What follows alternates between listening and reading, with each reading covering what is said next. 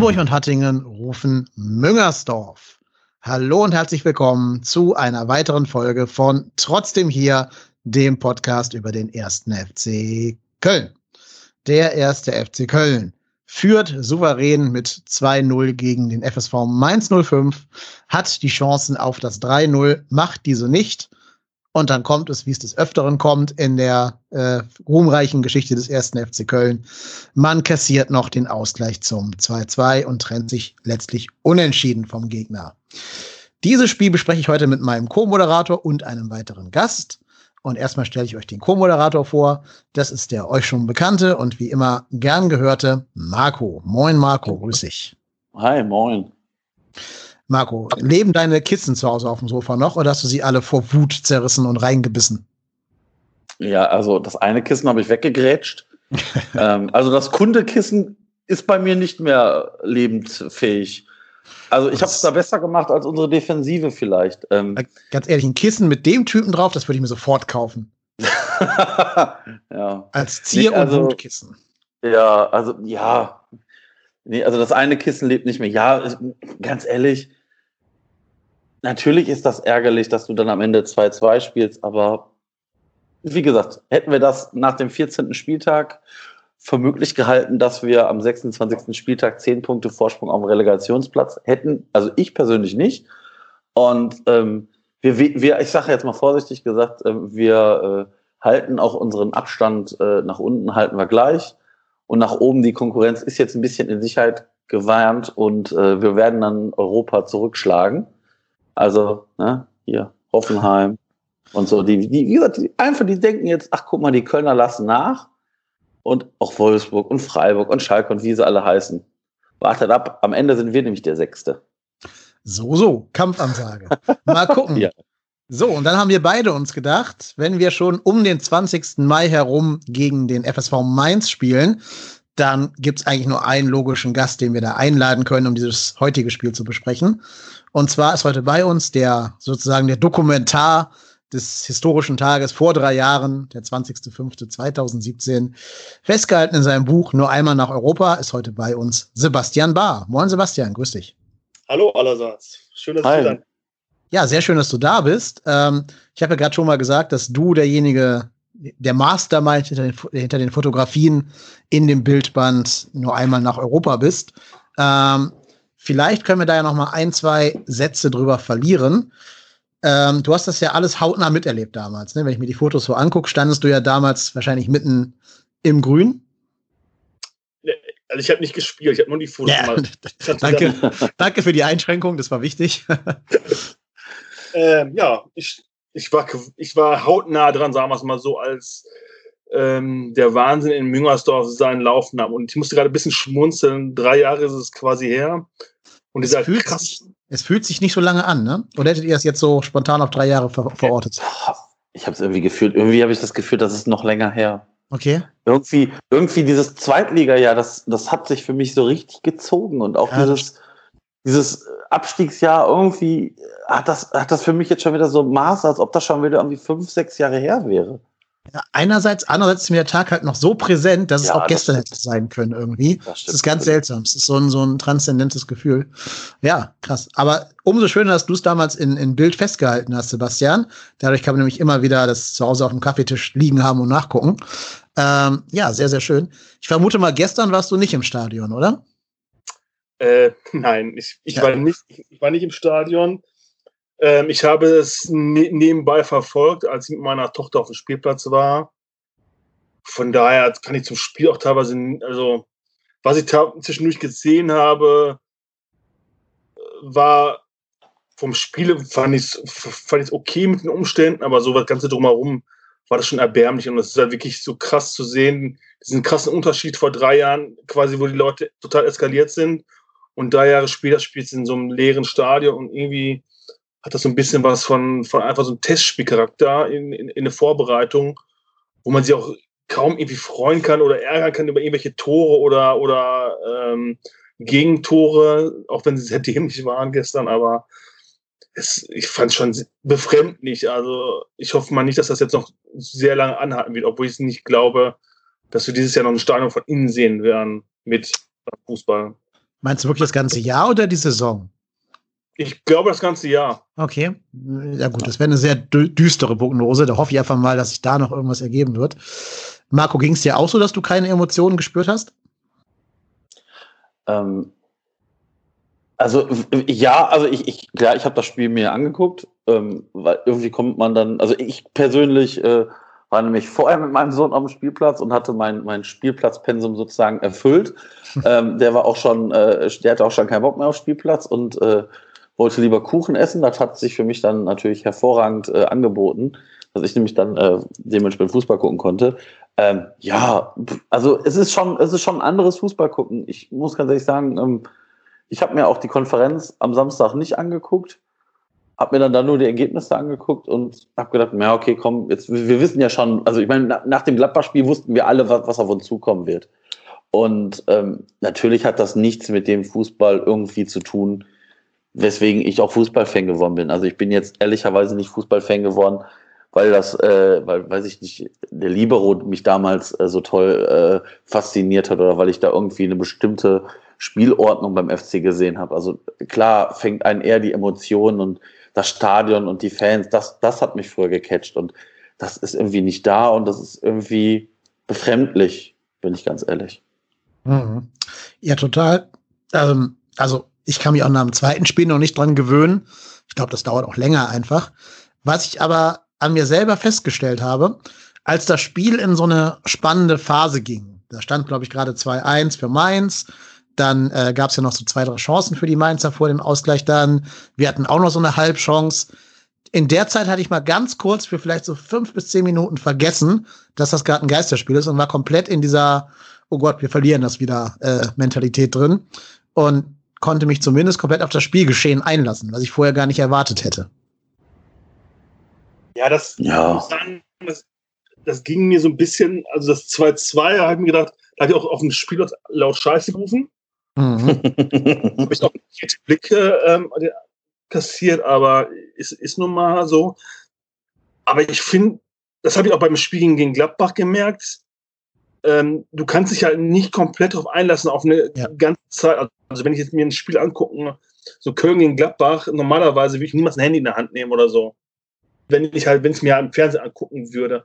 Aber zum Beispiel in Gladbach, da war ich irgendwie immer so gedacht, mir, okay, ja, irgendwie ist das total trist, da fehlt einfach komplett was. Also phasenweise, ja, gebe ich dir recht, da, da, ist man auch mitgegangen. Gestern halt, soweit es halt ging, mit, mit Tochter beobachten, dass sie keinen Blödsinn macht, aber das ist halt schon, das ist halt komplett was anderes. Das sind zwei, zwei verschiedene Schuhe einfach. Das ist, ist krass.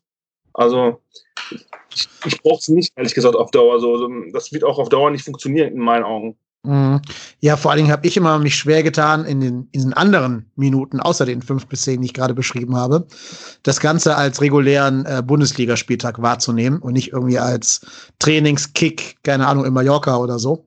Ähm, das ist das Problem, diese Wettkampfspannung für sich selber da irgendwie reinzukriegen.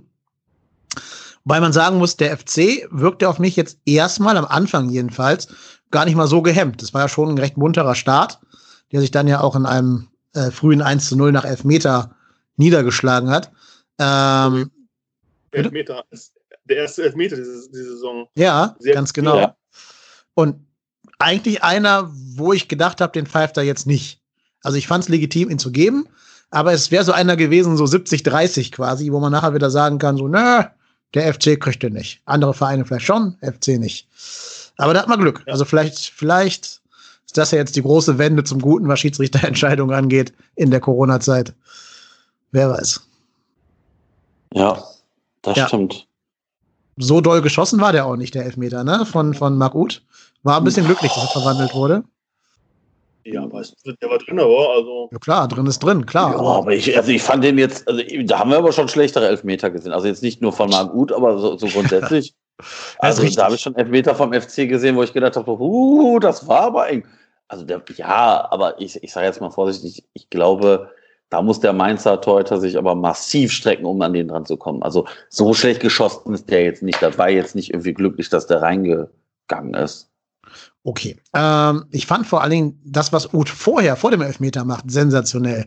Wie er den Ball mit der eigenen Sohle über sich drüber hebt um den Mainzer aussteigen zu lassen, bevor er da gefault wird.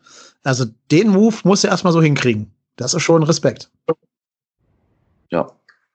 Ja, ja ich, Junge, ja, absolut. Also, also allein Uth, diesen, diesen sagen, fünf Tore. Ja, aber auch allein ganz ehrlich, Marc Uth. Also ich kann mich noch erinnern, als wir unsere, äh, ich sag mal, Winterpausenfolge mit, mit dem Thomas Reinscheid, mit dem Axel Goldmann hatten, haben wir gesagt, boah, Marc Uth, was wollen wir denn mit dem, ob der uns weiterhilft?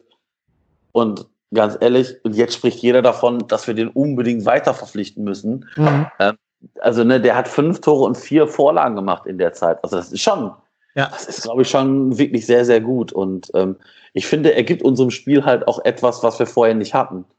Und ähm, das ist einfach, ich sag mal, nicht, nicht so ein Stürmer wie, wie so ein Simon Terodde, sondern wirklich so eine, ja, weiß ich nicht, so ein Zehner, spielender, mitspielender Stürmer. Ja. Der hat, ich sag mal, der hat jetzt auch ein bisschen Kreativität, der hat aber auch einen gar nicht so schlechten Abschluss. Und ähm, wie gesagt, auch, auch, ich muss ganz ehrlich sagen, auch wie er den Elfmeter zieht, ist halt schlau. Also, ne, also das ist einfach, das ist einfach clever gemacht. Den gibt, also ich finde, es ist für mich ein klarer Elfmeter, weil die, die Arme des Mainzer Verteidigers, die gehen, gehen von, von sich aus, der drückt ihn ja oben weg. Und das ist ja keine, das ist ja keine äh, Klärungsaktion gegen den Ball. Also er schiebt ihn ja aktiv weit weg mit den Armen und deshalb ist das für mich eigentlich ein klarer Elfmeter. Ja, auch wenn man den manchmal nicht gegen uns gegeben hat. Ja, ja, das meine ich ja. Denk ans Hinspiel. Das war ja witzigerweise genau Niakite, ne? also genau der Vogel, der damals Handball gespielt hat im Strafraum, der Mainz, äh, der Kölner, nee, der Mainzer, so rum. Ähm, und da gab es ja auch keinen Elfmeter. Ne? Also ich habe einfach gegen Köln schon, ja, schon Enten scheißen sehen, keine Ahnung. Ähm, deswegen bin ich da immer sehr, sehr skeptisch. Aber da hat ja, ich glaube, Guido Winkmann war der Schiedsrichter jetzt, ne? Da hat Winkmann keine Sekunde gezögert und direkt äh, darauf entschieden. Bevor wir jetzt äh, ganz intensiv in den Spielverlauf einsteigen, würde ich noch mal ganz kurz mit euch gerne auf die Aufstellung gucken wollen.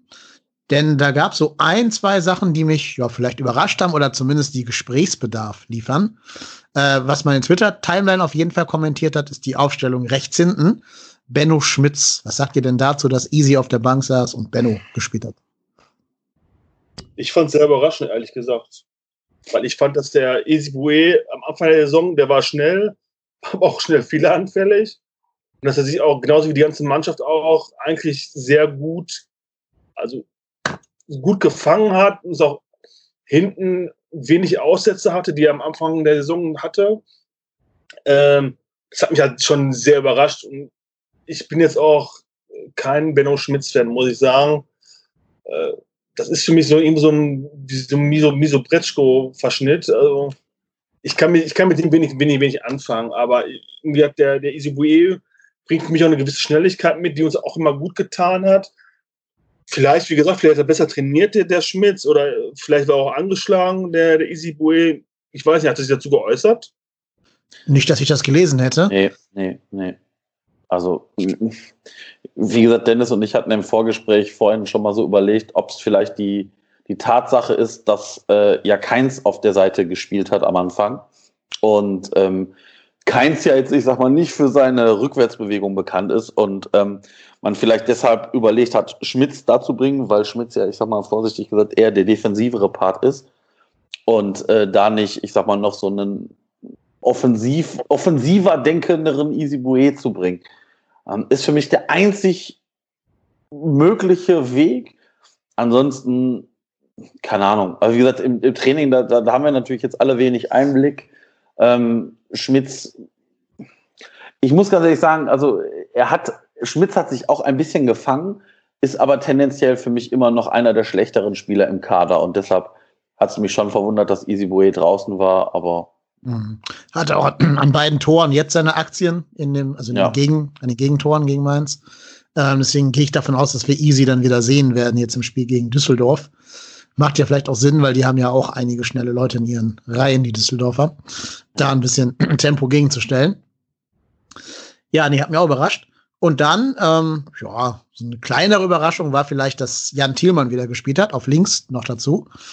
Da mhm. ist ja meine These, dass er den vielleicht genommen hat, weil, da stelle ich bei meinen eigenen Schülern ja immer wieder fest, sich die 17-Jährigen einfach gerade um die ganze Situation weniger Gedanken machen, als vielleicht ein Marcel Risse, der Familienvater ist, äh, vielleicht seine Eltern in einem gewissen Alter sind und so, also Risikogruppe.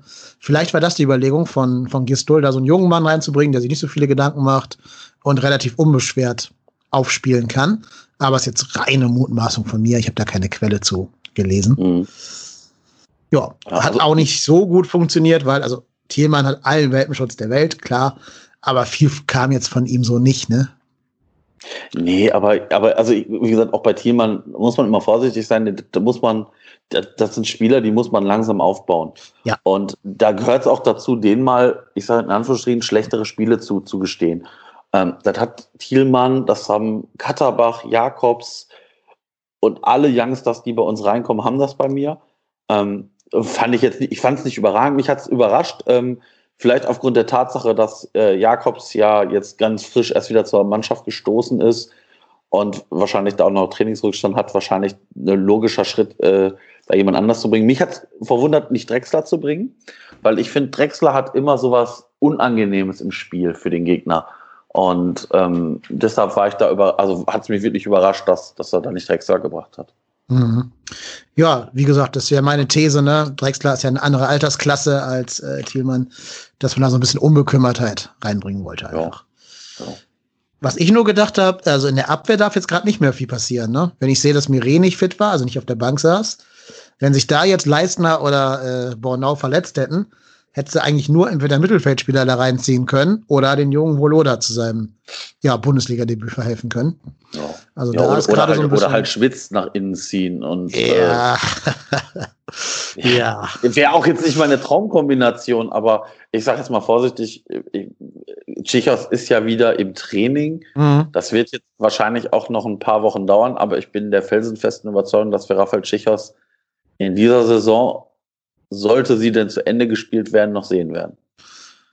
Ja, was ich mich ja frage, wenn die ganzen Ligen jetzt alle abgebrochen worden sind, also Belgien und Schweiz wird ja auch demnächst anscheinend abgebrochen, ob man dann nicht einfach äh, Sobich und, und Sörensen zurückkriegen kann.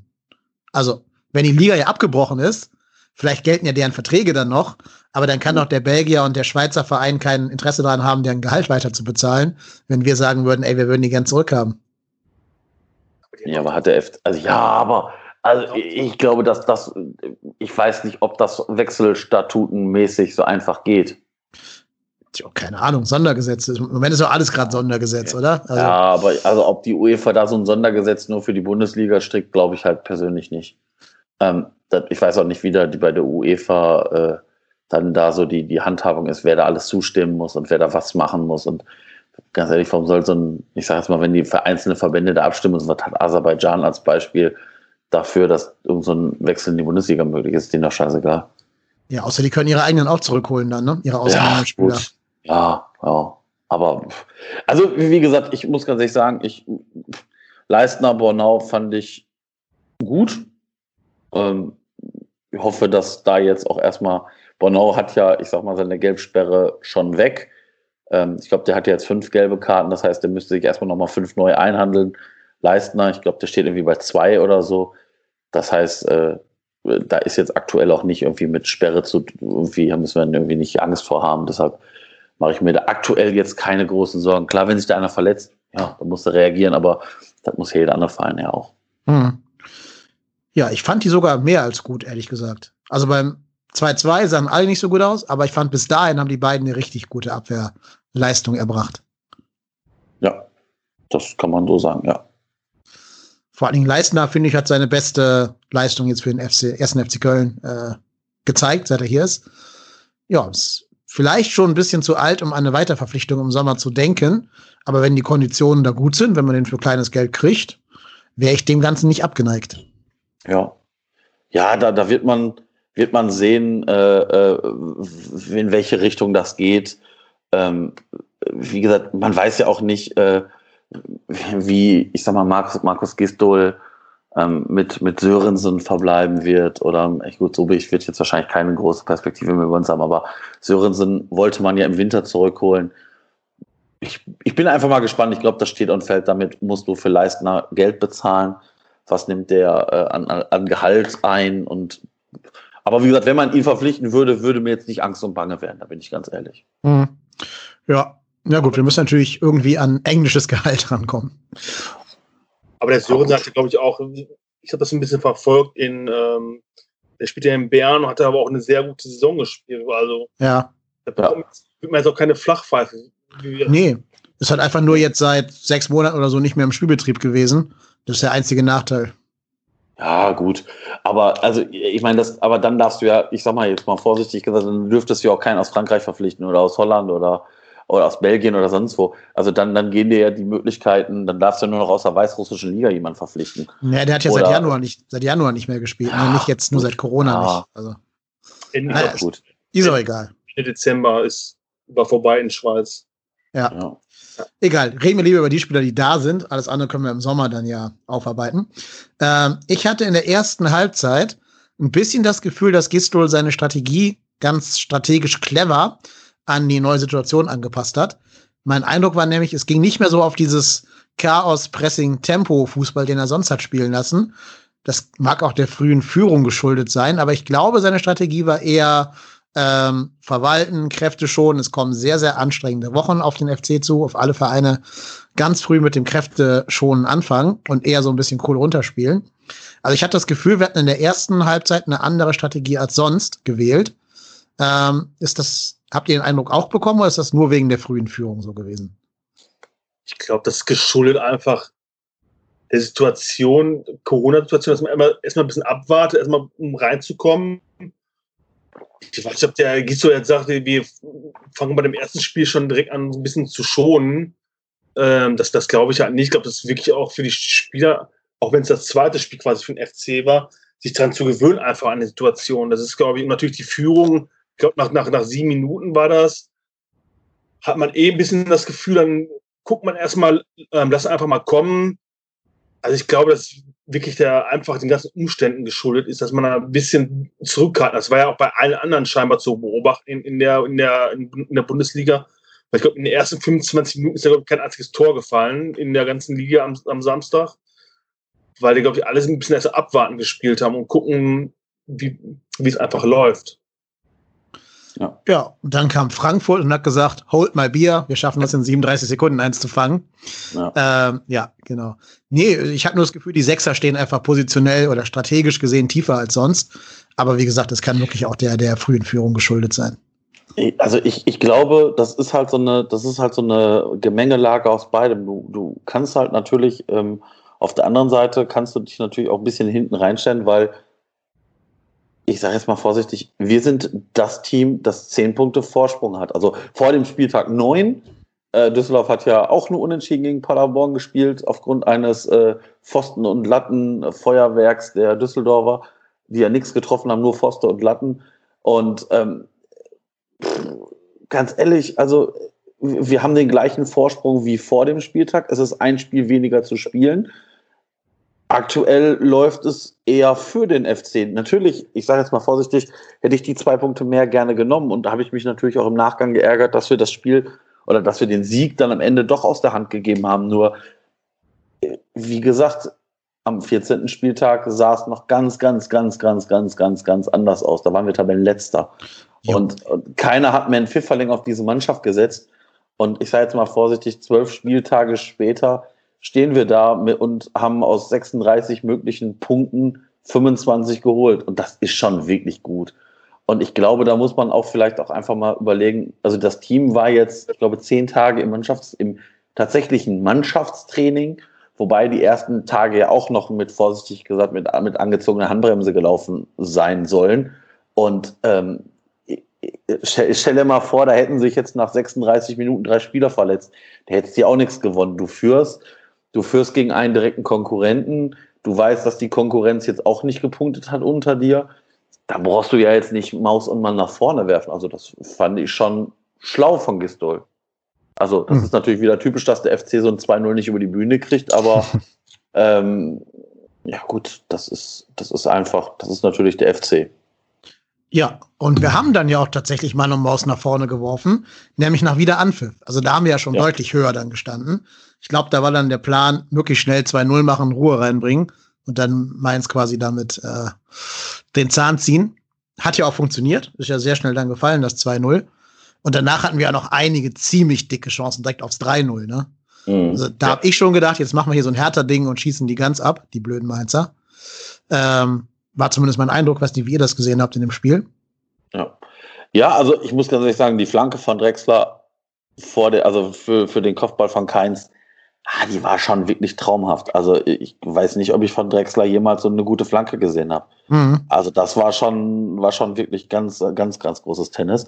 Ähm, ja, ja, aber wie gesagt, das ist dann vielleicht wirklich typisch FC, den Sack dann nicht zuzumachen und dann den Gegner doch wieder mit, so, mit dem 2-1 ins Spiel kommen zu lassen. Ähm, aber wie gesagt, Mainz ist jetzt auch nicht Paderborn. Also die Mainzer sind für mich jetzt auch keine Truppe, die da komplett chancenlos ist. Und deshalb ähm, war das klar, dass man da halt 90 Minuten konzentriert sein muss. Das waren wir dann zweimal nicht. Und ähm, wie, wie wir halt auch, können dann so Teams dann diese Situation halt nutzen. Und äh, ja, und wie gesagt, das, das 2-2, also das 2-1 ist, fällt natürlich maximal unglücklich.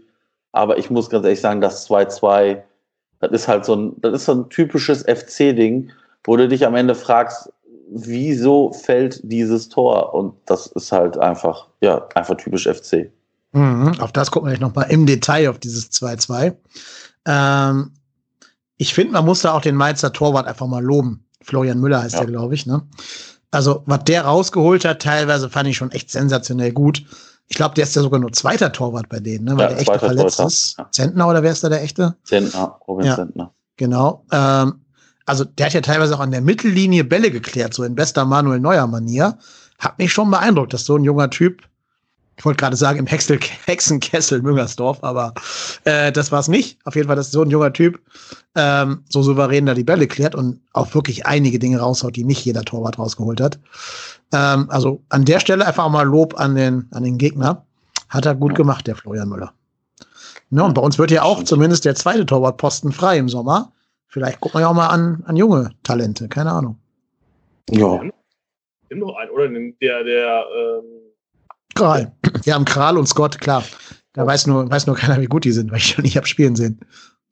Ja, also. Ich muss überraschen, ich, also einfach mal eine Chance geben. Das hat ja bei anderen Spielern auch mal funktioniert.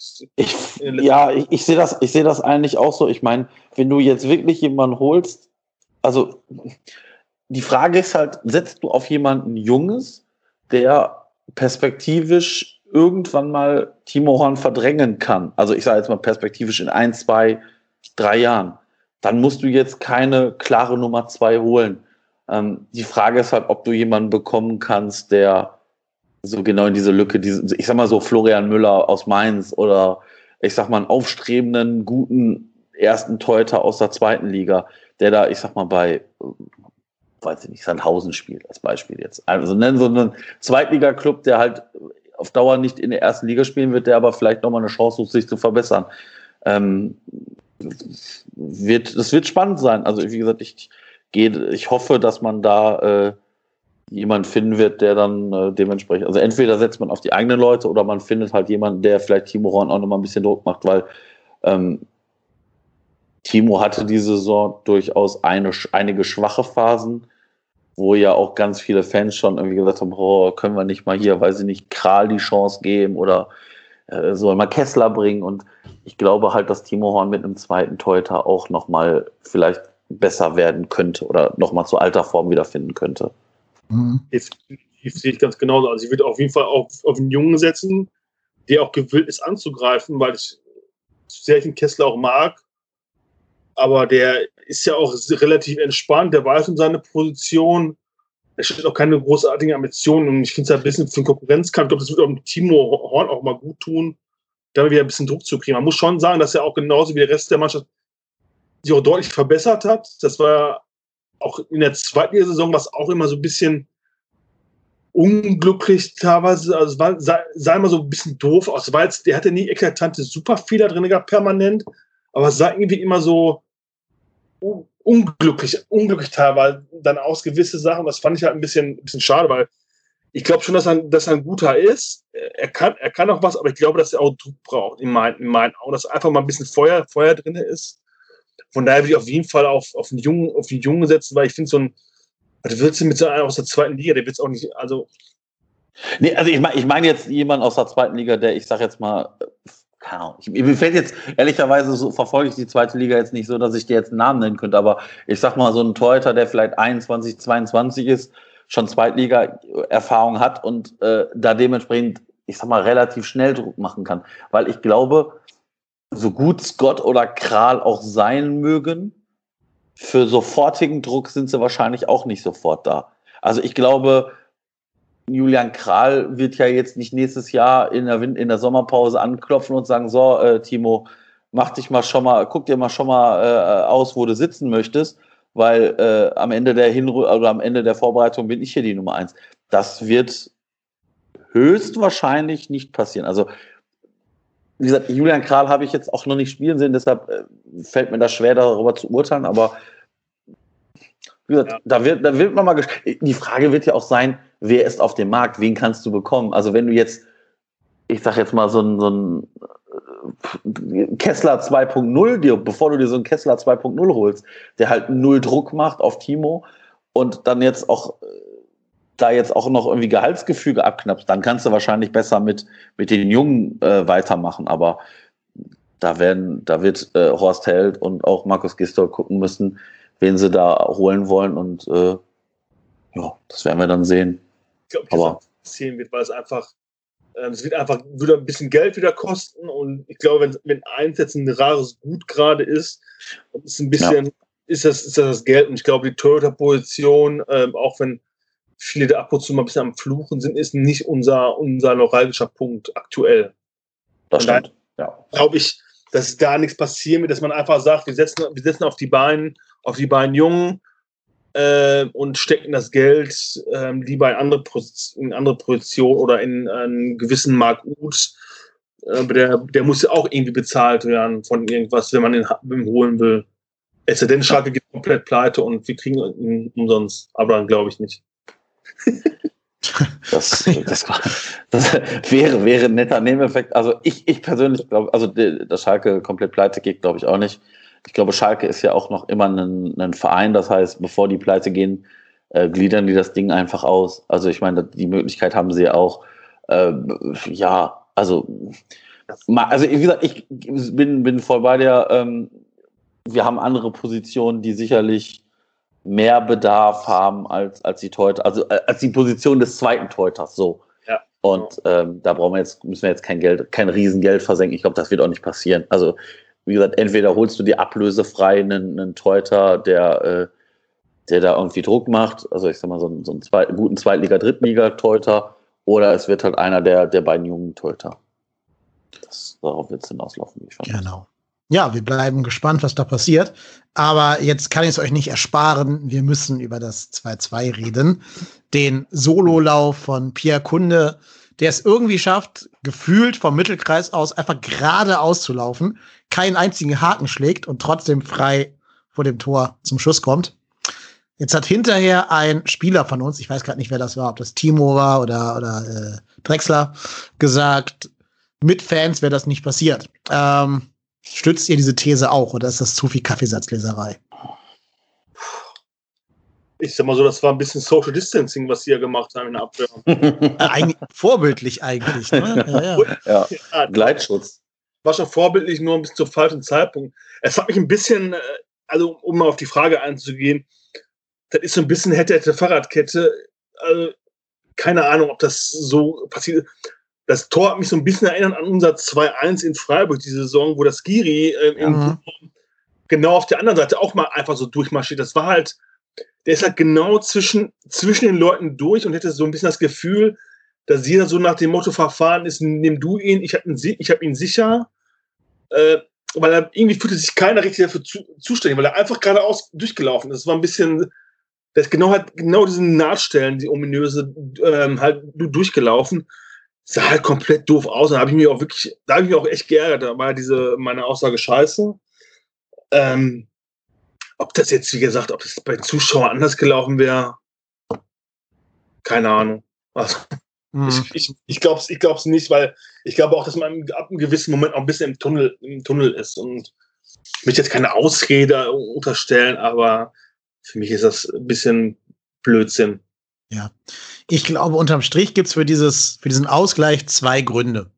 Gibt für mich einen Grund, der wirklich direkt mit der Szene zu tun hat und einen zweiten, der mit der strategischen Ausrichtung zu tun hat. Für mich war der Kerngrund, dass dieses Tor gefallen ist, dass Jonas Hector schon gelb verwarnt war. Ich glaube, wenn der noch keine gelbe gesehen hätte, hätte er einfach den Kunde in die Hacken getreten und gut wäre gewesen. Mhm, ja. Aber du siehst ja, er zuckt ganz kurz und denkt sich dann so, oh, wenn ich jetzt hier was mache, fliege ich vom Platz und lässt ihn dann gewähren. Denkt sich wahrscheinlich, wie du gerade schon gesagt hast, Sebastian, da stehen ja noch vier andere, die eingreifen können. Ja. Äh, die, die alle wiederum denken, ja, der Jonas macht das schon.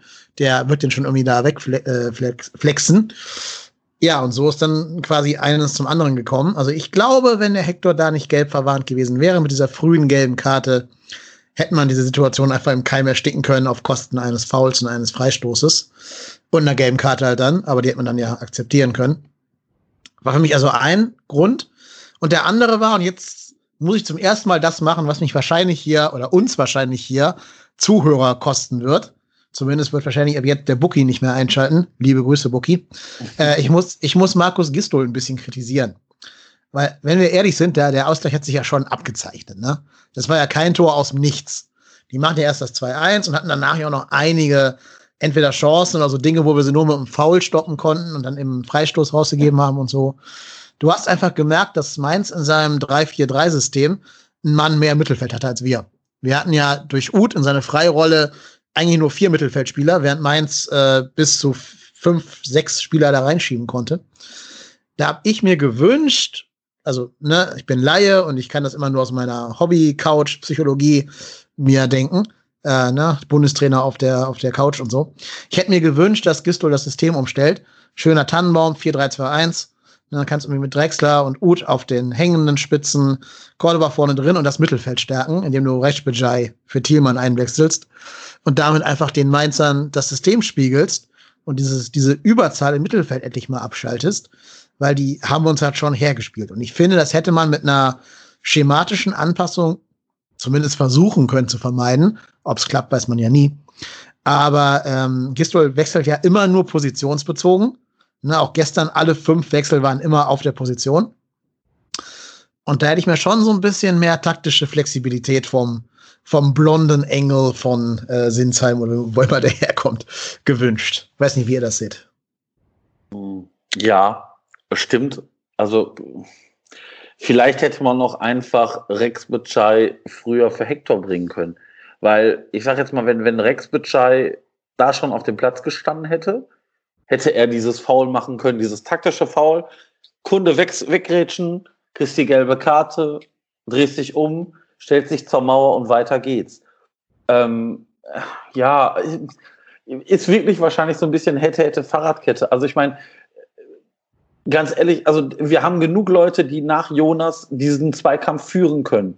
Angefangen bei Benno Schmitz und dann auch unsere beiden Innenverteidiger, die dann natürlich wie gesagt, da hat der Sebastian das richtig gesagt, der geht genau in diese, in diese Schnittstelle rein zwischen den beiden. Das ist wahrscheinlich wirklich schwierig. Und was, ich könnte mir vorstellen, aufgrund, dass wir natürlich jetzt schon nur zehn Tage äh, Mannschaftstraining vorher hatten, vielleicht dann auch ein bisschen der Tatsache geschuldet, dass die Spieler jetzt auch erstmal wieder ein bisschen reinkommen müssen. Ist halt maximal unglücklich gelaufen. Also ist, ist halt, ich sage jetzt mal vorsichtig, wenn wir 3-0 führen und das 3-1 fällt, genauso spricht darüber kein Mensch. Dadurch, dass es das, ich sag mal, entscheidende 2-2 war, ärgert sich natürlich jeder umso mehr.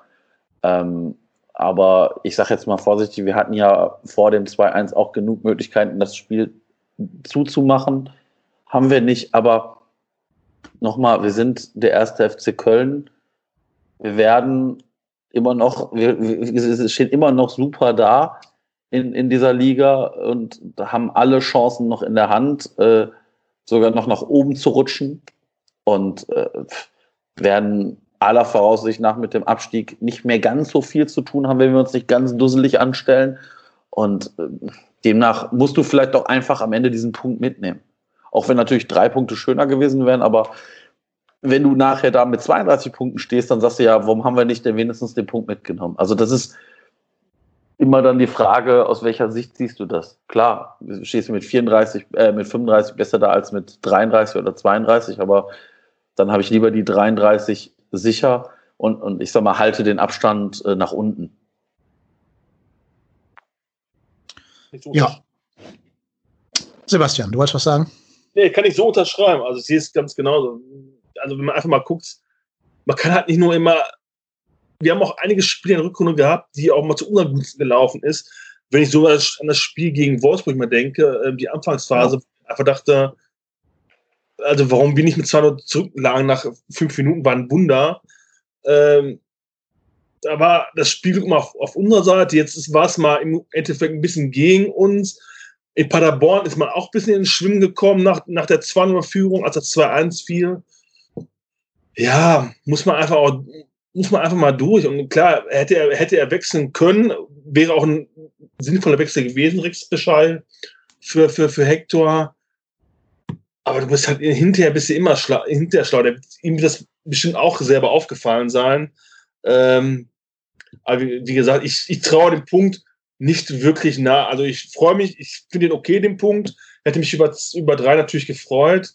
Aber ich sag mal so, jeder Punkt gegen den Abstieg und darum geht's, geht's auch für mich nur. Also ich träume jetzt auch nicht ernsthaft von Europa, ähm, weil ich einfach denke, also nach dem Union Berlin-Spielen diese Saison war dieser Verein für mich einfach schon tot. Also wirklich war der Verein für mich mausetot. Und das ist für mich einer der größten Fußballwunder in meinen Augen, die ich wirklich miterlebe, dass wir jetzt nach, nach quasi nach zehn Spieltagen oder zwölf, zwölf Spieltagen später so einen krassen Abstand vor den ähm, ähm Relegationsplätzen haben, also Abstiegsplätzen, und wir quasi noch von Europa träumen können. Das ist absoluter Wahnsinn. Also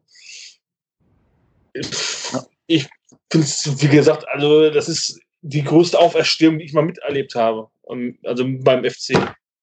Bei weitem. Ja, total. Und vor allen Dingen, was der Punkt ja auch bedeutet, A, das hat Marco gerade schon gesagt, ne, Abstand auf Düsseldorf gleich geblieben, ein Spiel weniger. Und du hast ja auf Augsburg und Frankfurt und so sogar einen Punkt gut gemacht. Plus Bremen liegt gerade auch zurück gegen Leverkusen. Da hat Kai Havertz gerade zwei Tore geschossen. Bremen nur eins. Also insofern, vielleicht verlieren die auch. Dann hättest du halt auf ganz viele dahinter dir einen Punkt gut gemacht.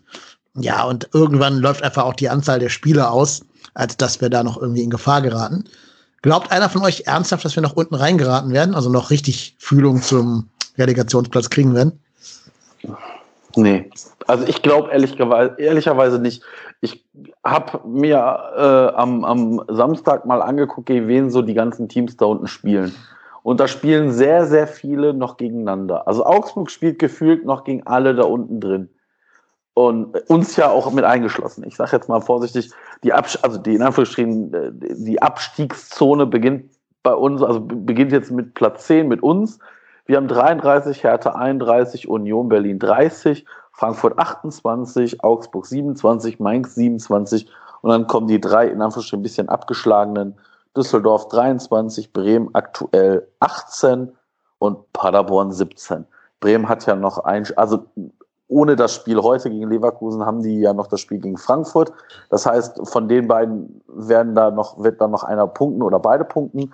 Aber nichtsdestotrotz wird das nichts an unserer Position, unserer Tabellenposition ändern. Und äh, ich persönlich kann mir das nicht vorstellen. Düsseldorf hat 23 Punkte in 26 in Spielen geholt. Ich kann es mir nicht vorstellen, dass die jetzt in den letzten acht Spielen irgendwie ihren, ihren Punkteschnitt mehr als verdoppeln. Also die mhm. haben, die haben weniger als einen Punkt pro Spiel geholt, wenn man sich ausrechnet. Haben die schlechtere Tordifferenz. Und wie gesagt, auch, auch unsere Mannschaft macht auf mich nicht so diesen, also nicht den Eindruck, als ob wir Spiele nur glücklich gewinnen. Also ja, wir haben in dieser Saison und auch gerade in der Rückrunde schon Spiele, ich sag mal, das Wolfsburg-Spiel ist für mich das Paradebeispiel glücklich gewonnen, aber wir haben ja auch Spiele deutlich gewonnen. Schalke, Freiburg, das sind ja nur, das sind ja nur zwei, die, wo wir wirklich gut gespielt haben. Und wir haben jetzt nächste Woche gegen Düsseldorf auch wieder in der eigenen Hand. Und auch da zählt es für mich wieder genau das Gleiche. Du musst zumindest den Abstand halten. Also wenn du da wieder mit einem Unentschieden rausgehst, dann hast du weiterhin zehn Punkte, also du spielst unentschieden, dann hast du weiterhin zehn Punkte ähm, Vorsprung auf Düsseldorf. Wenn Bremen heute nicht gewinnen sollte gegen Leverkusen, äh, werden die auch nicht überholt von denen. Das heißt, du, du hast weiterhin diese 10 Punkte Rückstand, äh, 10 Punkte und 7 Spiele. Und ganz ehrlich, das sind dann noch 21 Punkte, die zu holen sind. Und ich bezweifle, dass die die Hälfte der Punkte holen. Ja, äh, unterschreibe ich. Ich würde sogar jetzt irgendeinem geneigten Hörer, der die Wette mit mir halten möchte, eine Wette anbieten.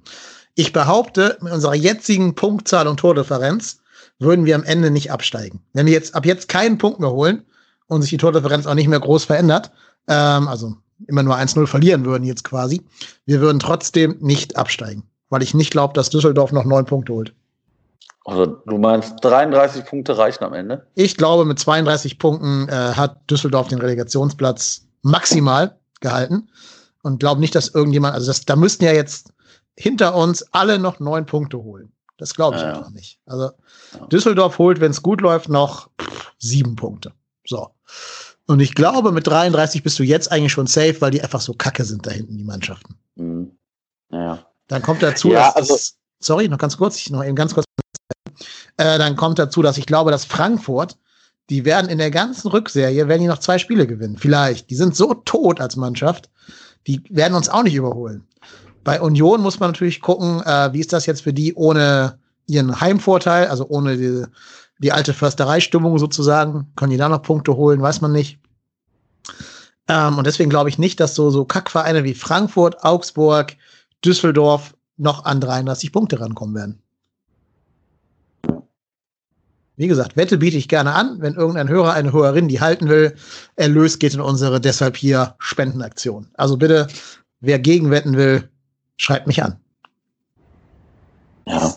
Ich habe ja ein bisschen, ich habe ja vorher gesagt, ich, ich war so ein bisschen ähm, skeptisch mit dem, mit dem Neubeginn, weil ich ein bisschen Angst hatte, dass der FC auch genauso schnell wieder in die andere Richtung runterrauschen kann, weil das einfach jetzt auch Bedingungen sind, die man überhaupt nicht einschätzen kann. Vielleicht gibt es auch eine Mannschaft, die da auch jetzt auf einmal komplett durchstartet, oder es gibt eine Mannschaft, die jetzt auf einmal kein Spiel mehr gewinnt. Also irgendwie habe ich auch ein bisschen das Gefühl, dass Frankfurt auch so ein Kandidat ist, der noch irgendwie böse ins Rutschen kommen kann. Ich kann es nicht sagen, weil die leben auch sehr viel zu Hause von ihrer Stimmung auch. Die steigern sich da auch rein.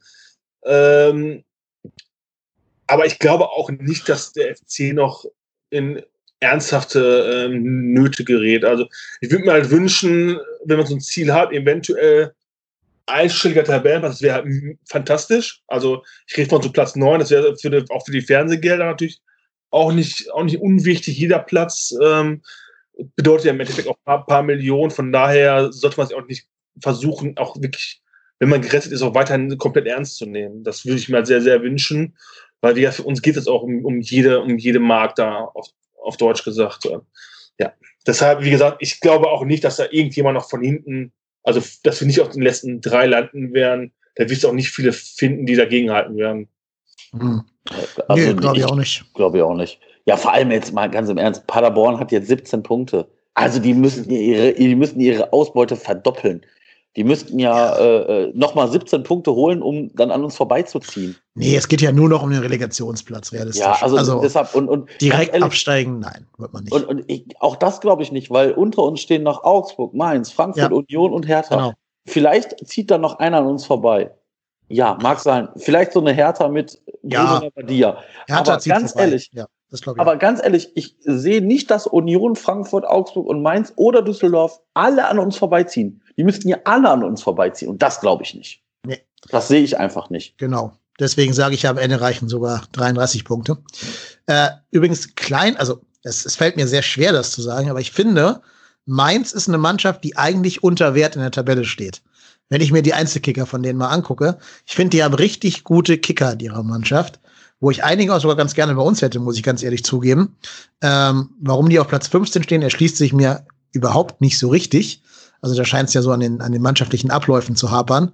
Liebe Grüße an Achim Bayerlotzer. Ähm, nee, aber ich muss sagen, die haben schon einige Fußballer da auf dem, auf dem Platz, die durchaus kicken können. Deswegen habe ich da auch den. Ich hätte den Punkt vor dem Spiel auf jeden Fall unterschrieben.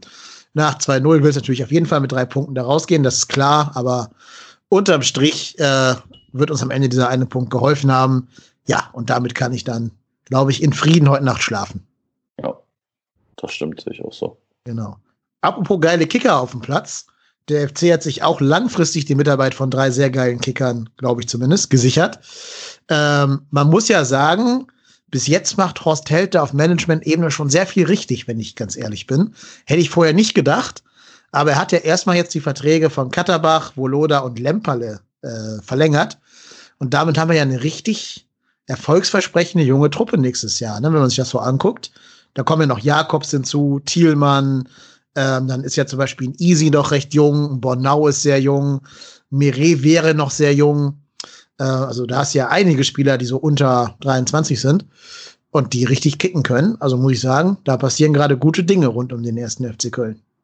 Ja, ja, kann man, kann man nur unterstreichen. Also ich, wie gesagt, Katterbach, also Jakobs hatte ja, glaube ich, schon vor Corona, ich hatte nicht sogar schon in der Rückrunde verlängert. Meinst du in der Hinrunde? Äh, in der Hinrunde? Ich auf jeden Fall so in der Winterpause rum, ne? Ob jetzt vor oder nachher, weiß ich jetzt gerade nicht. Kann ich aber ganz schnell recherchieren. Es war vor, es war vor, ich lese es gerade auch, also es war vor Corona, es war vor dem Spiel in Paderborn. Ah, okay.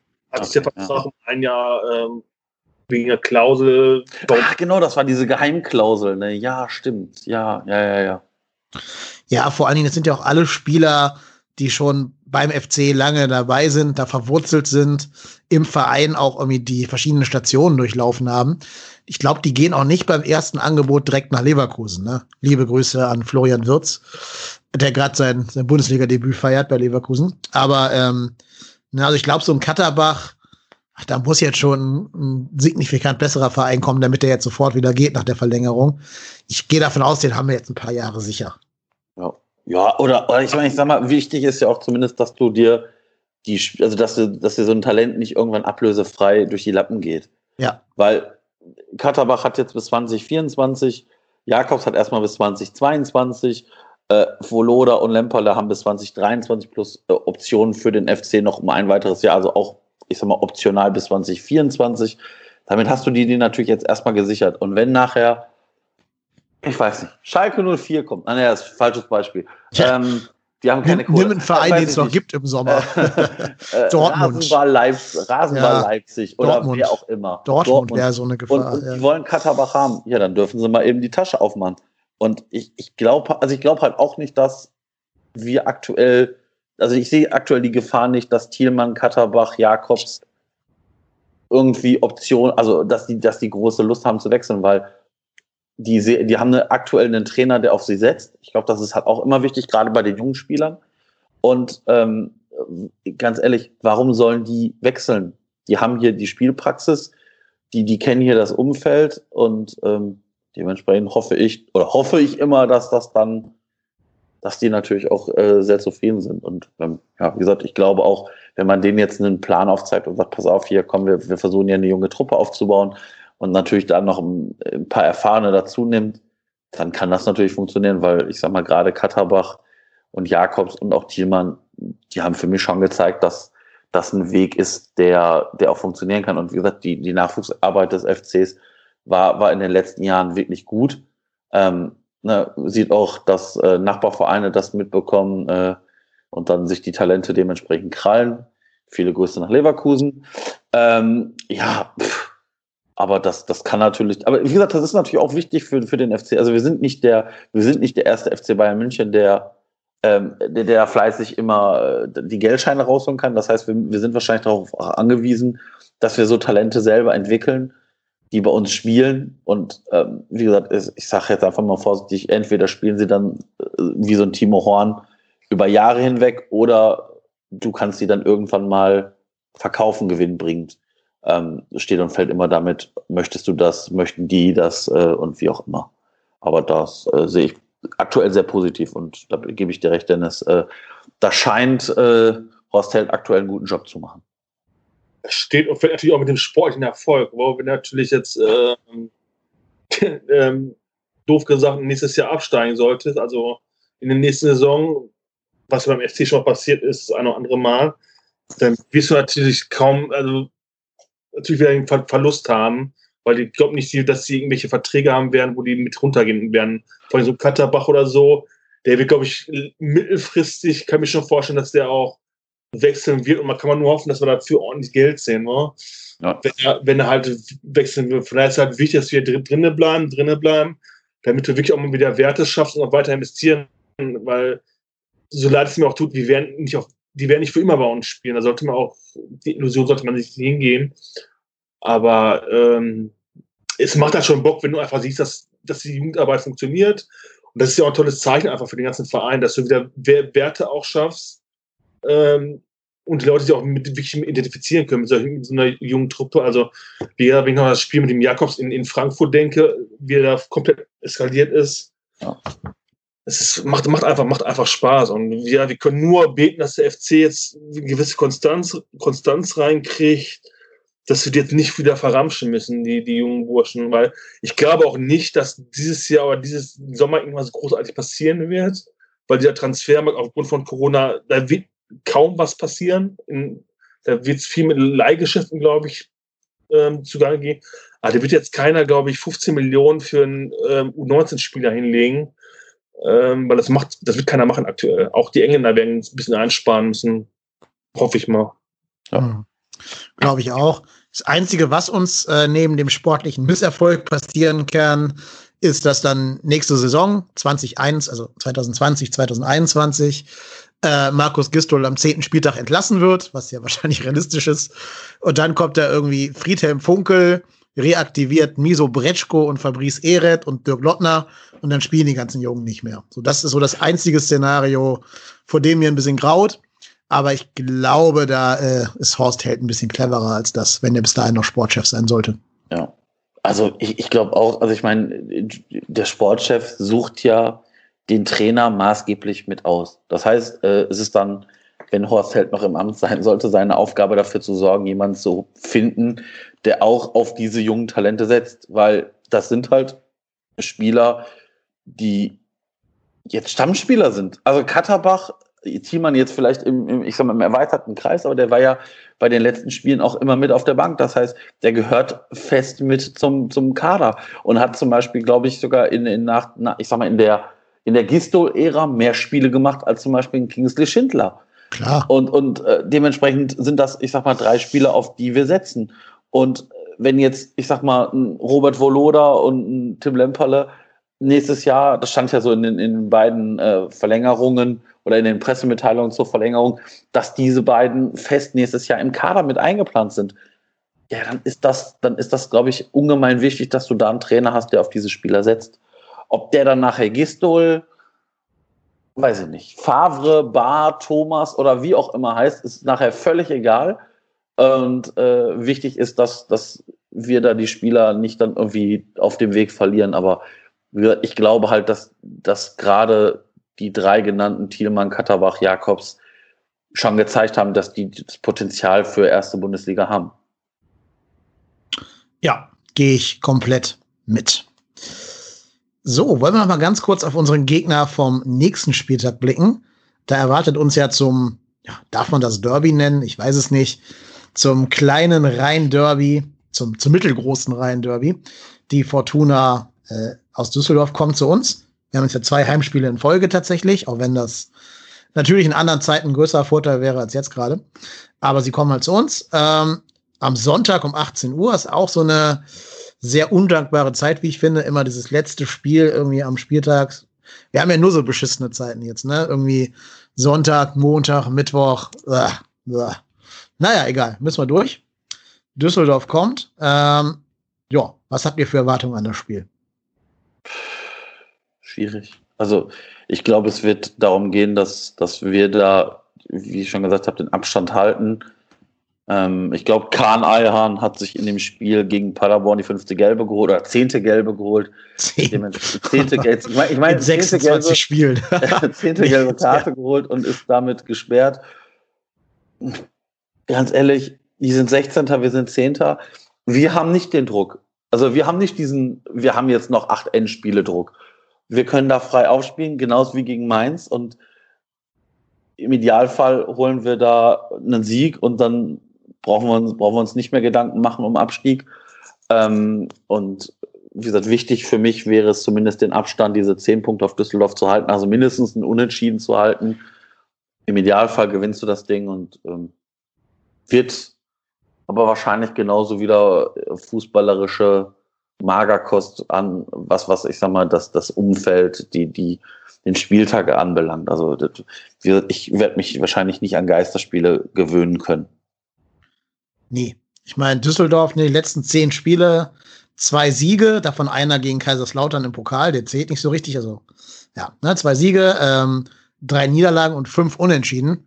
So gesehen ist vielleicht wirklich ein 1-1 oder so das realistischste Ergebnis. Ich werde auch nicht so ganz schlau aus dieser Mannschaft. Die sind ja irgendwie, du hast das Gefühl, die sind immer dran und immer irgendwie gefühlt ist da gerade so der Moment da, wo der Aufbruch passiert, aber er kommt halt nie. Die sind immer noch mit ihren Un Krebsen, mit ihren äh, Krebsen da mit ihren Unentschieden rum. So ganz weiß man noch gar nicht, was der Fußball von Rötzler äh, sein soll. Ja, also ich glaube auch, wie du schon gesagt hast, das wird nicht das große Festspiel, wo wir mit vielen Toren rechnen können. Aber auch da, wie du schon gesagt hast, den einen Punkt würde ich sofort unterschreiben. Ich, glaub, ich würde einfach mal kommen. Also es wird, wie gesagt, es wird so darauf hinauslaufen. Die müssen im Grunde genommen, die müssen kommen eigentlich. Wir können es relativ entspannt ähm, angehen. Kontern können wir eigentlich. Wäre auch mal schön, wenn wir diese Saison mal eventuell mal ein Derby, für mich ist es ein Derby, um, um auch mal da einzugrätschen, ähm, wenn wir wenigstens mal ein Derby gewinnen würden, auch wenn es natürlich jetzt so ein Geisterspiel-Derby ist, aber äh, Das heißt, Leverkusen ist für dich kein Derby? doch. Haben wir doch gewonnen dann. Stimmt, ähm, da wünsche ich mir einen zweiten Derby-Sieg. Einfach mal einen gegen äh, Düsseldorf, schon ein Sieg. Ja. reichen. Wie gesagt, für mich ist es, äh, ist es ein Derby, auch wenn natürlich in den letzten 20 Jahren, glaube ich, gefühlt erst dreimal gegeneinander gespielt haben, aber auf, also Köln-Düsseldorf ist halt eine, eine Stadtrivalität, oder? Ja. Ja. Ins, insgesamt haben wir auch eine positive Bilanz in Heimspielen gegen Düsseldorf. Von 45 Spielen 22 gewonnen, 13 Unentschieden, 10 Niederlagen. Ich gehe mal vom Sieg, ich gehe, ich bin optimistisch, ich gehe vom Sieg aus. Dann haben wir, haben wir das Thema Abstieg ähm, erledigt und können uns ganz entspannt anderen Dingen widmen. Ja, Genau. den Europa League träumen. So, Zeit, für die Abmoderation. Nein, das, äh, ja, ja, warum nicht? Jetzt mal ganz im Ernst. Also, wenn, wenn du jetzt, also, ich weiß jetzt nicht, Ah, aber ganz ehrlich, es weiß ja keiner, wie der DFB-Pokal aus, ausgespielt wird. Ich sage jetzt einfach mal, oder selbst wenn, ich sage jetzt einfach mal, die Bayern holen den DFB-Pokal. Hm? Dann reicht Platz sieben. Aktuell haben wir vier Punkte Rückstand Moment, auf rei Freiburg. reicht Platz 7 denn nicht nur je nachdem, wer der Gegner von denen ist? Nee, nee, nee, nee, nee, nee, nee. Nein, es ist ja nicht mehr, es ist ja nicht mehr so, dass, also du, du bist nur als Sieger des DFB-Pokals direkt qualifiziert. Es reicht nicht mehr aus, äh, nur Finalteilnehmer zu sein. Ach so, also wenn jetzt Frankfurt gegen die im Finale verliert, wird Frankfurt, nicht genau. Wenn automatisch. Frankfurt gegen die im Finale verlieren sollte, okay. zum Beispiel, ähm, dann ist Frankfurt nicht, also es sei denn, Frankfurt ist siebter, ähm, aber wenn Frankfurt jetzt, ich sag jetzt mal 13. bleibt, ähm, würde ganz normal der siebte nachrücken. Beziehungsweise, beziehungsweise der, äh, was ist das, der fünfte rückt nach und es verschiebt sich einmal nach unten. Also der, der fünfte wird der sechste und der sechste wird der siebte von den, von den Platzierungen. Und die letzten werden die ersten sein. Ähm, ja, aber dann darfst du nach Aserbaidschan kutschen in der Qualifikationsrunde, ohne Publikum, ohne Fans. Und darfst da irgendwo im, im bakuischen Sommer vor dich hin kicken. Ja, das, ist dann wirklich, das ist dann wirklich Trainingslager. ja. Also, warum nicht? Also, nehme ich mit. Aber das Ding ist ja wirklich, äh, jetzt wo du das sagst, also wir wollen es, ist ja eh die Frage jetzt alles auch für nächstes Jahr mit Europa, Quali-Turniere, weil im Grunde die ganzen Ligen und so, die sind alle, die groß, also äh, bis auf Frankreich ist ja noch keine beendet. Und das wird ja, das zieht sich ja auch alles. Es ist eh die Frage, wie die jetzt auch alles machen wollen, auch mit den ganzen Spielen. Also ich, pff, vielleicht gibt's auch nichts, kein Europa. Stell dir vor, du, du bist Platz, kommst auf Platz 7 und auf einmal äh, Europa verschieben wir jetzt mal um ein Jahr. Das wäre typisch FC. Das wäre das wär wirklich Ja. typisch FC. Am Du letzten Spieltag letzten mit Spieltag einer Monsterleistung wirst du Siebter. Aus Bremen 5-0 aus dem Stadion oder so. Schießt genau das eine Tor mehr, was du brauchst, um Siebter zu werden. Und dann sagt die UEFA, nee, nee, ist nicht. Nee, nee, nur Champions League. Ja, dann, dann spielen wir Champions League. Stell euch das vor. Genau, wird, wird Leipzig, League? Leipzig disqualifiziert wegen Leipzig und dann, genau. Nee, glaube ich aber nicht dran. Also Auch nicht. äh, Platz Also- 6 sofort, unterschreibe ich sofort und verfalle in Euphorie. Platz 7, boah, nee. Da weiß ich genau, dass wir das nicht verkraften werden, so viele Spiele zu haben. Mit unserem ja doch eher überschaubaren Kader dann. Also wir werden ja aussieben müssen, die 36 Spieler da. Ähm, Ja, nee, nee, Platz 7 ist für mich das Worst-Case-Szenario, ganz ehrlich. Ja, nein, ich, ich, weiß, ich weiß ja, dass ich wahrscheinlich diese Meinung als einer von wenigen habe. Also klar, wenn mir jetzt einer sagt, pass auf, ihr habt am Ende äh, dann doch irgendwie seit siebter, ja, nehme ich, dann nehme ich das natürlich mit. Aber ich, ich gebe euch völlig recht, natürlich wäre das jetzt natürlich nicht chillig, da irgendwo in, in so eine unbekannte Europa-Zukunft äh, zu schauen. Ja, also nochmal kurz zur Einschränkung mit Worst-Case-Szenario meine ich natürlich, wenn ich die Wahl habe zwischen Platz 8, Platz 7 und Platz 6, nehme ich lieber am allerliebsten 6, am zweitliebsten 8 und dann erst 7. So. Diese Quali will ich mir halt wirklich ersparen. Also dem FC, weil ich glaube, das geht für uns halt nicht gut. Das kann, das kann natürlich sein. Das kann, ja, natürlich. Also, wir wären nicht der FC, wenn es nicht so wäre. Also, ne? Richtig. Äh, der FC hat es ja immer hingekriegt, das dann noch zu vergeigen. Aber ja. äh, erster Spieltag Europa League Quali gegen Dniepr, Dniepr-Britowsk. Hector verletzt sich sechs Monate lang oder so. Aber hätten wir nicht, ich glaube, nur eine Auswärtssperre noch? Ja, haben wir. Ja, ja, ja. ja, ja. Das ist das einzig Gute, die kannst dann absitzen gegen Dniepr, Dniepr-Britowsk. Aber ich weiß nicht, ich weiß aber nicht, wie viele Spiele. Ich meine, eins ein oder zwei. Eins, ja, ja. Eins? Und ja, eins. Hör mal, dann gewinnst du die Quali gegen irgendeine so bulgarische Trümmertruppe und dann startest in der Europa League mit vollem Haus wieder durch. Ja, das meine ich ja mit Absitzen, ne? Ähm, ja. Aber ich glaube, die Quali ist sogar mehr als eine Runde, oder? Das ist doch irgendwie so drei Runden oder sowas. Ich weiß nicht, wann ja die deutschen Teams einsteigen. Weil ich meine, Frankfurt musste doch auch so elendig viele Spiele machen, bis die mal in der Europa League waren. Machst, ja. Du machst, glaube ich, ein Spiel, also wenn du siebter bist, machst du ein Spiel mehr. Dann gibt es ja noch diese Quali, gibt es für alle noch diese Quali-Runde für die Hauptrunde. Oh nee, das stimmt doch gar nicht, oder? Ich glaube. Die, die, waren, die waren direkt in der Hauptrunde, oder? Nee. Weil, Nee, Frankfurt musste wirklich über die Dörfer tingeln, ab August schon oder so. Also ganz, ganz krass. Wir waren ja direkt in dieser Gruppenphase und ich glaube, du musst, weil wir, glaube ich, Fünfter glaub, direkt geworden sind, mussten wir, genau, weil wir Fünfter geworden sind an diesem Spieltag noch, was total verrückt war, weil auf einmal die in, in Berlin verloren haben, sind wir direkt in diese Gruppenphase gekommen. Ja, ja. Sechs, ja, Platz ja. sechs musste noch ein Quali-Spiel machen und, glaube ich, Platz sieben macht, machst du sogar zwei Quali-Spiele. Ja. So ist mir auch, genau. Äh, wie gesagt, ich kenne mich nicht so aus mit Europa. Ich war, noch, ich war da nur einmal. Aber das hast du ja in, in Bildern wunderbar festgehalten. Ähm, deswegen nochmal der Aufruf an alle Hörerinnen und Hörer, die dieses Buch noch nicht haben. Ihr habt jetzt alle viel Zeit, gönnt es euch, gibt es für schlankes Geld und ich glaube, es ist eine tolle Erinnerung an die legendäre Saison vor drei Jahren oder vor zwei Jahren, ja. Ähm, ja, also ich habe es auch auf meinem Couchtisch.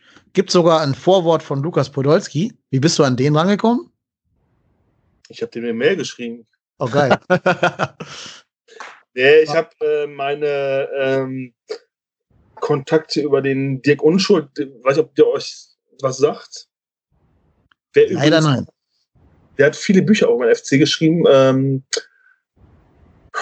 jetzt, das ist jetzt peinlich, jetzt fällt mir gerade keins ein. Ach, ähm, im Zeichen Zeichen des Geistburg. Ja, habe ich auch. Ja, ja, stimmt. Ja, ähm, als der Moped, äh, als der Geistburg Moped fuhr, genau. Ja, das kenne ich. Äh, der interessanter Gast, Gast für euch.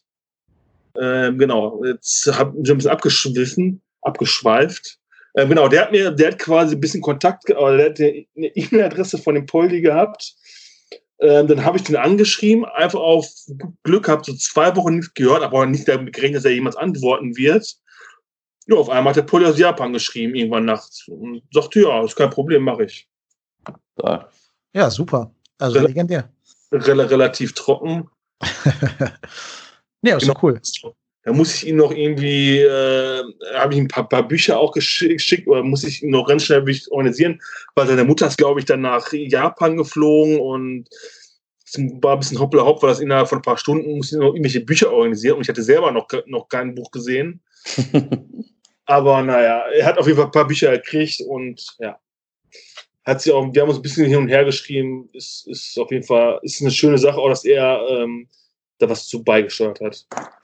Ja, und noch eine schöne Sache, Leverkusen hat gerade das 3-1 gegen Bremen ah, geschossen. Läuft für uns. Florian Ja, ja, und jetzt, also ich gebe euch einen Tipp, es war nicht Florian Wirz, aber wer hat das Tor gemacht für Leverkusen? Oh, nein, nein. Mitchell Weiser bestimmt. Ja, natürlich. natürlich. Oh, etwas fair. Oh. Die andere Pflaume. Und wer hat das Kopfballduell gegen ihn verloren vor dem Tor? Kevin Vogt. Also FC ist überall. Der FC ist überall. Ist ja einiges FC heute in dem Spiel. Ja. Weiser, der Vier. Ja, ja. Und, ähm, und Leo Bittencourt gerade schon frei auf den Torwart zugelaufen und den Ball in die Weser geschossen. Ja. Also der Sauna-Boy hat auch seine Aktien an dieser Niederlage hier, die sich abzeichnet. Ähm, tja, so ist das halt, wenn man so ein paar Legionäre hat. Dann spielen die auch überall.